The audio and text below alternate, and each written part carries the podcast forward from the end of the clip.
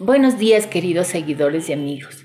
He esperado un poco de tiempo para volver a reconectarme con ustedes porque he estado en espera de los resultados que se vienen dando de esta nueva enfermedad que está invadiendo el mundo, el COVID-19. Eh, quería pues eh, tener conocimientos claros de lo que se va descubriendo al ser una, una, enfermedad nueva y para poder ofrecerles a ustedes información científica y segura relacionada de cómo protegernos desde el aspecto nutricional, esta enfermedad que nos afecta penosamente a un pequeño grupo de personas fatalmente, aquellos que son más susceptibles, se ha demostrado que son más susceptibles los hombres, por estudios científicos, por supuesto, y las personas eh, mayores de 65 años y también las personas que tienen algunas enfermedades concomitantes como enfermedades pulmonares, asma o sobrepeso, obesidad, diabetes. Entonces, no es que hay que alarmarse, pero sí tomar en cuenta que aquellas personas están en mayor riesgo de tener un COVID más grave o hay personas en las que pasará como cualquier síntoma desapercibido, pero igual tenemos que estar atentos. Atentos a cuatro pilares fundamentales. Primero, mm, seguir las indicaciones del COE, lo que el gobierno hace, tenemos que cumplirlos porque dentro de ello está el aislamiento social, que es importante hacer, evitar el contacto, usar mascarilla, eh, ser prolijos en la ropa que usamos cuando salimos, eh, es lavarse las manos, lavarse la cara. Esos son los mejores elementos preventivos para esta enfermedad. La segunda cosa y muy importante es eh, hacer actividad física. La actividad física libera endorfinas y mejora nuestro sistema inmunitario.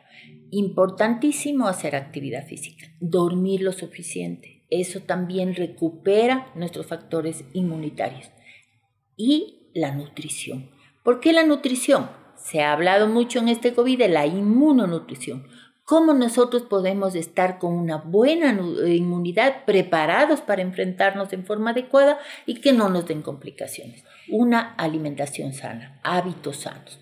Dentro de estos, los más importantes son aquellas vitaminas que ayudan a la inmunidad. Y entre ellas tenemos las vitaminas C, A, la vitamina D, el selenio, el zinc, el magnesio, el hierro, que mejora las defensas, y los ácidos grasos, los omega 3 y omega 6. La vitamina C se ha comprobado que es un buen antiinflamatorio que mejora la cicatrización y recuperación de muchos órganos. Se encuentra sobre todo en alimentos como la manzana, el brócoli, la col, el melón, la zanahoria, la papaya, las frutillas, los arándanos, toronjas, guayabas, kiwi, naranja, pimiento, sobre todo el pimiento amarillo. Entonces, des en cuenta que entre los alimentos que les he mencionado, y frutas y vegetales, sobre todo están aquellos de color amarillo. Ellos tienen vitamina C y los cítricos. Entonces, nuestra dieta debe incluir este tipo de alimentos. Otra vitamina muy importante es la vitamina A. La vitamina A incluso en niños que están desnutridos para mejorar sus defensas. ¿Dónde encontramos vitamina A? En el queso, hígado, mantequilla, pollo, huevo leche yogur descremados, eh, se encuentran en el pescado, eh, sobre todo el lenguado, en los pimientos. Eh, ojo que en los pimientos amarillos hay más vitamina C, en los pimientos verdes más vitamina A. En la sandía, manzana nuevamente, la manzana es otro elemento que tiene los dos tipos de vitaminas A y C. El guineo, la col, la coliflor, la zanahoria, el chocho, choclo, la toronja, las habas, la naranja. Ahora vamos a hablar de la vitamina D. La vitamina D es muy importante para mejorar eh, nuestra absorción de calcio y también para mejorar nuestras defensas, para tener eh, músculos y huesos fortalecidos.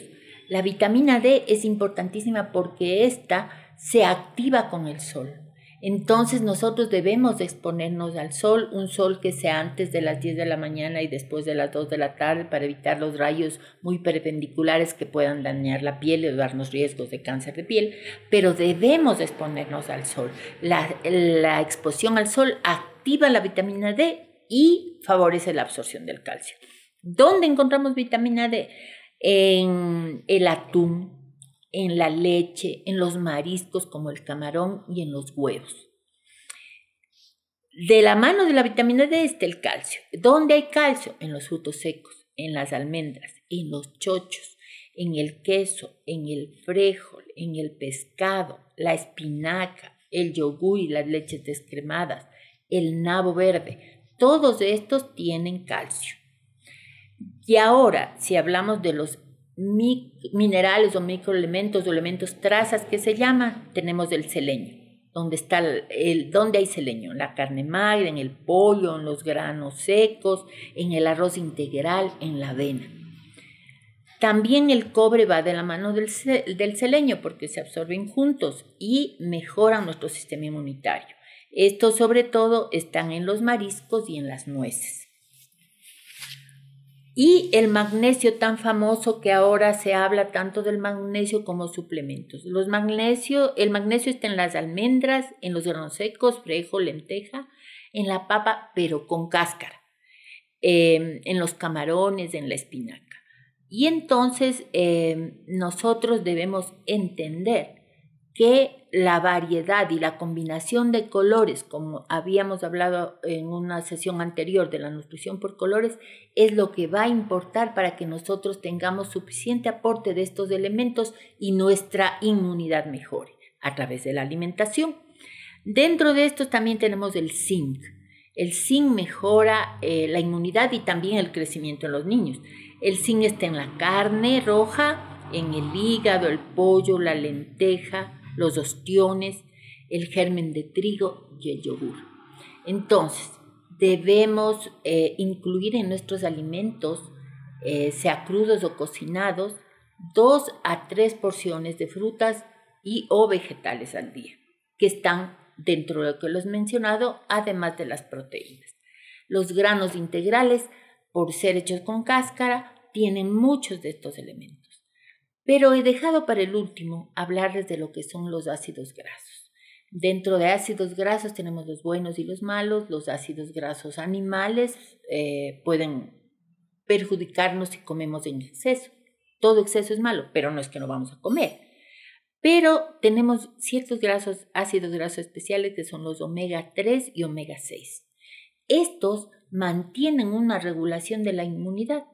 La enfermedad del COVID produce una reacción inflamatoria que en realidad es la que causa los daños pulmonares y todo el desmedro de la salud.